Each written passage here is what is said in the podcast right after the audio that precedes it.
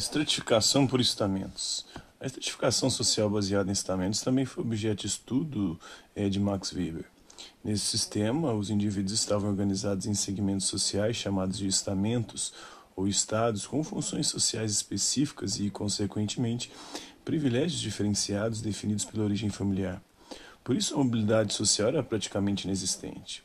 O feudalismo, o sistema econômico e político característico da Europa medieval, apresentava uma organização social estamental que, de forma resumida, era composta de membros do clero, da nobreza e de servos.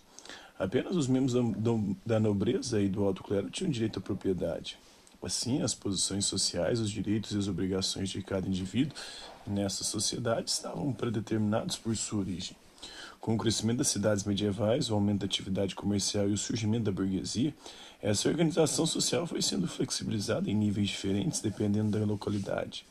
Na sociedade francesa do século XVIII, por exemplo, ainda era possível dividir a sociedade entre privilegiados, como os membros da igreja, o clero e a nobreza proprietária de terras, e os não privilegiados, representados pela burguesia e pelo povo, os camponeses, artesãos, Nessa forma de estratificação social, predominavam os laços comunitários de sociabilidade com pouco trânsito dos indivíduos para os outros segmentos sociais. Weber afirmava que nesse tipo de estratificação, o status social era o que definia as posições dos indivíduos no sistema por meio da dominação tradicional patrimonial, ou seja, os nobres donos de terras tinham poder político e econômico. Segundo o sociólogo brasileiro Sebastião Villanova, ele que viveu de 1944 a 2018, Apesar de sua inegável força econômica, a burguesia era uma categoria social politicamente fraca, precisamente em razão das limitações legais a que estava submetido o estamento ao qual, ao qual ela pertencia, que é o terceiro estado. Como sabemos, a França até o século XVIII estava dividida em três grandes estamentos ou, estado, ou estados: a nobreza, o alto clero e o chamado terceiro estado. É, onde estavam todas as demais categorias ocupacionais que não estivessem entre os dois primeiros estamentos a saber, camponeses, artesãos, comerciantes, banqueiros. Está na obra Introdução à Sociologia do Sebastião Villanova. De acordo com Max Weber, nos locais em que o sistema capitalista começou a se expandir em ritmo acelerado no fim do século XIX, acompanhado do processo de industrialização, as sociedades deixaram de ser organizadas em castas ou estamentos e passaram a ter uma nova característica, que é a mobilidade social. Na sociedade capitalista é possível que alguém muito pobre se torne muito rico, embora isso não seja comum da mesma forma que ricos podem empobrecer. Entretanto, a sociedade capitalista também é marcada por desigualdades sociais. É, no feudalismo, a posição social mais baixa era ocupada pelos servos. Eles eram responsáveis pelo sustento dos integrantes de todas as ordens feudais e deviam subordinação ao seu senhor, o senhor feudal. Agora vamos à estratificação. Ah, os trabalhadores em fábrica de calçados no município de Hamburgo, no Rio Grande do Sul, segundo Marx, aqueles que não possuem os meios de produção vendem sua força de trabalho em troca de salários. A estratificação por classe. No capitalismo, o status dos indivíduos não segue apenas uma lógica social. Está relacionado também à esfera econômica, isso é o lugar é, que as pessoas ocupam na ordem hierárquica do trabalho, a seus bens e rendimentos, e identificação política que assumem nos conflitos relacionados ao capital e ao trabalho.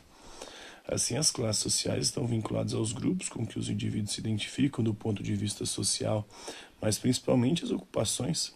Um médico, por exemplo, tem mais prestígio e status que um operário, mesmo que os dois trabalhem na mesma empresa é, e as disputas políticas. Além de Max Weber, outros pensadores estudaram as desigualdades sociais no capitalismo, entre eles se destacou, destacou-se o Karl Marx, que viveu de 1818 a 1883. Ele desenvolveu a teoria da estratificação social por classe ao analisar os conflitos típicos da divisão social do capitalismo. Marx considerava a existência de duas classes: a burguesia, formada pelos capitalistas, que são os donos do capital, dos meios de produção, das máquinas e dos equipamentos utilizados na produção das mercadorias, e o proletariado, formado pelos trabalhadores, aqueles que só têm a oferecer no mercado capitalista a sua força de trabalho. De acordo com o pensador, o sistema capitalista produz e reproduz desigualdades porque os burgueses exercem poder sobre aqueles que têm apenas a força de trabalho para negociar.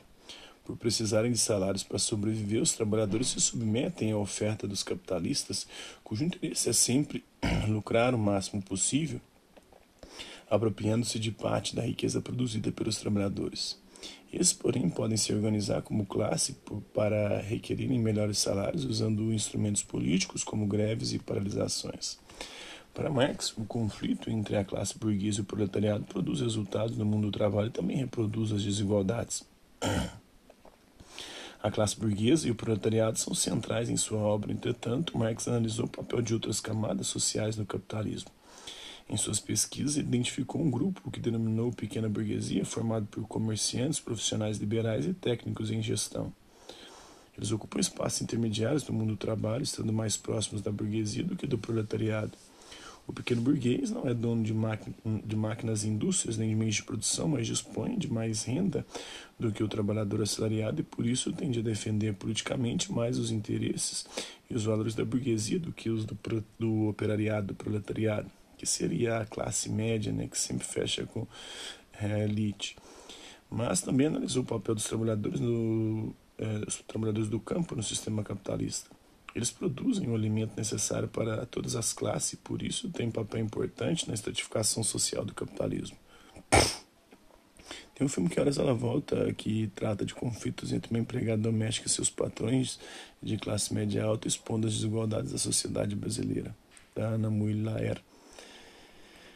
É, os indivíduos. É, nós temos aqui. Né?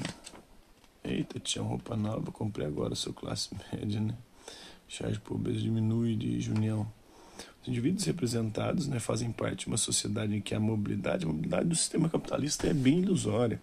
Estudos recentes mostram que a mobilidade hoje social é similar à que existia na Idade Média. E na Idade Média, numa sociedade estamental, também havia a possibilidade de você migrar.